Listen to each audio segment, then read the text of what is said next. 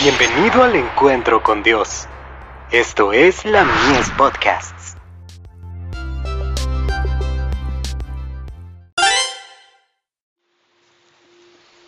Recibiréis poder, testigos de la cruz. Y vosotros sois testigos de estas cosas.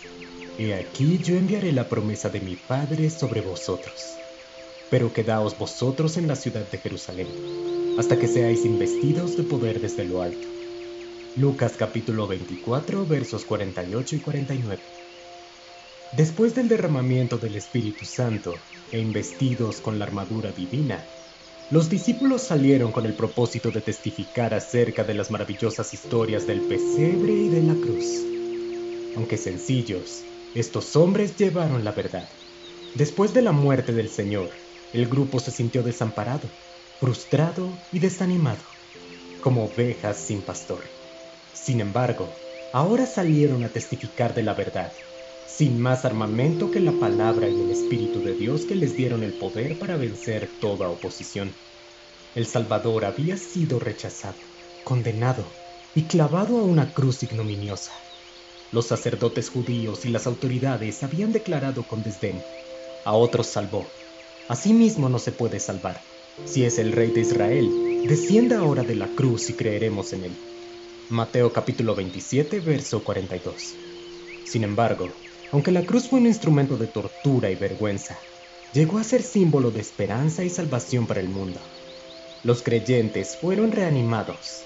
La desesperanza y la sensación de desamparo los abandonó. Entonces, y en virtud de que ahora estaban unidos por los lazos del amor de Cristo, el carácter les fue transformado.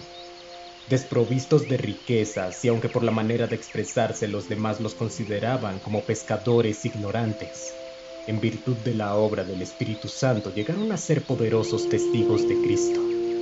Sin honras terrenas o reconocimiento social, fueron héroes de la fe.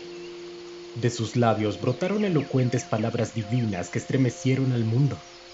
Los capítulos tercero, cuarto y quinto de Hechos registran los detalles de su testificación.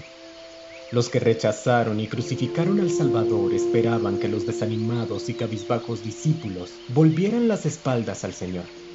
Sin embargo, atónitos tuvieron que escuchar el audaz testimonio que ellos dieron con el poder del Espíritu Santo.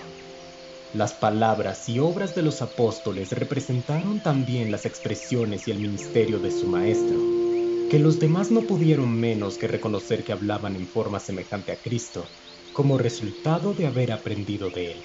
Y con gran poder los apóstoles daban testimonio de la resurrección del Señor Jesús, y abundante gracia era sobre todos ellos.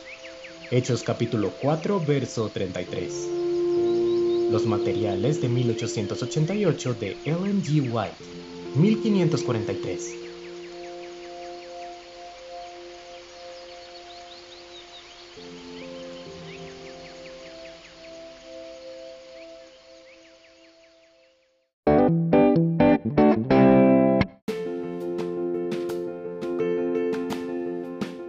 Visítanos en www.ministeriolamies.org para más contenido.